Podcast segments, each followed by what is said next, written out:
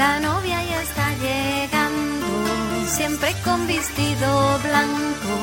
Hoy se topa más hermosa que la pasada semana. Luz de Sefarad.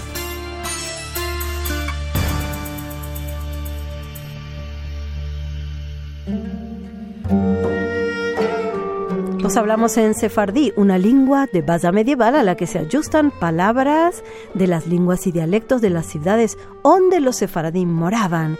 Y hoy queremos ofrecer en Luz de Sefarad muestra tradición oral en forma de cuentecico vamos a ir con un hermoso cuentecico sobre la sabiduría del rey Shelomó en literaturas de nuestro rico patrimonio cultural. Después vamos a sentir un cante tradicional sefardí que interpreta Isaac Levy, una pastora. Ya vamos con el cuentecico.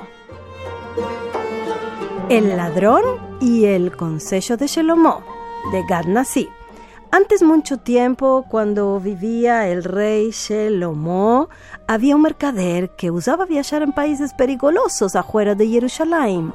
Como se espantaba de los ladrones, había enterrado mil pedazos de moneda de plata para que no se los arroben. Los otros dos mil pedazos los había tomado con él para usarlos en su comercio en la ciudad vecina. El casalino propietario del terreno ande estas monedas fueron enterradas, había observado al mercader cuando las estaba enterando y se fue secretamente a la medianoche a este lugar y después de haberlo cavacado, se robó estas monedas. El mercader después que escapó sus hechos con Reushita, retornó a este mismo lugar para acaparar su moneda, por tanto constató que esto había disparecido. En esto se fue a consultar sobre lo que le había pasado al rey Shelomo en Jerusalén, famoso por su sabiduría.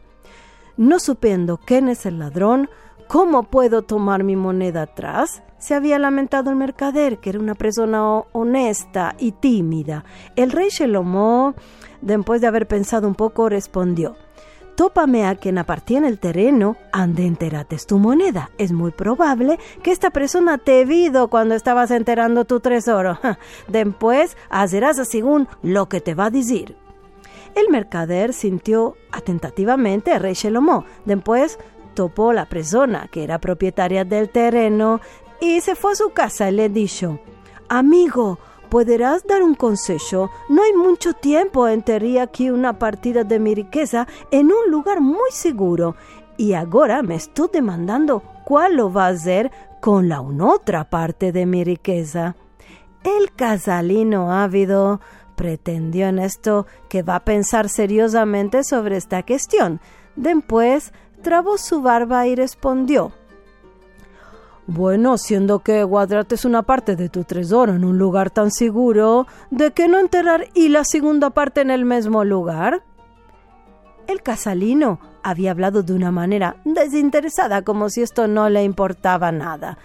Presto en la tadrada, el casalino, astucioso, retornó todo lo que se había robado al lugar de donde lo había tomado. En la noche, y el mercader se fue al mismo lugar quitó su tesoro de este lugar y retornó con grande alegría a su camino. A la mañana, el casalino se fue a este mismo lugar con la esperanza que su riqueza había crecido. Al lugar de esto, topó un buraco vacío en la tierra. Cuanto al mercader, el bendijo al dio por el buen consejo que el rey Shelomó le había dado con su sabiduría. Vos habló en Sefardí, Viviana Rachel Barnatán para Radio 5, Todo Noticias. Una pastora yo a mí, una hija hermosa, de mi chiques yo la adorí, más que a no a mí sioladorí askeano ami un día que estábamos en la huerta sentados le dije yo por ti mi flor me muero de amor. Le dije yo por ti mi flor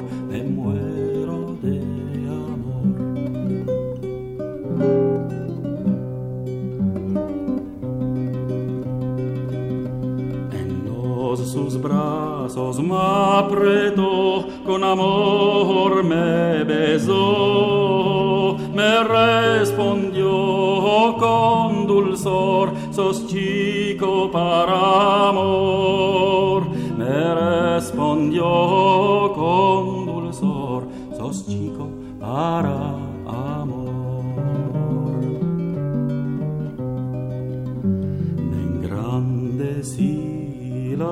La busquí, otro tomó, yo la pedrí, ella se olvidó de mí, mas siempre yo la mí.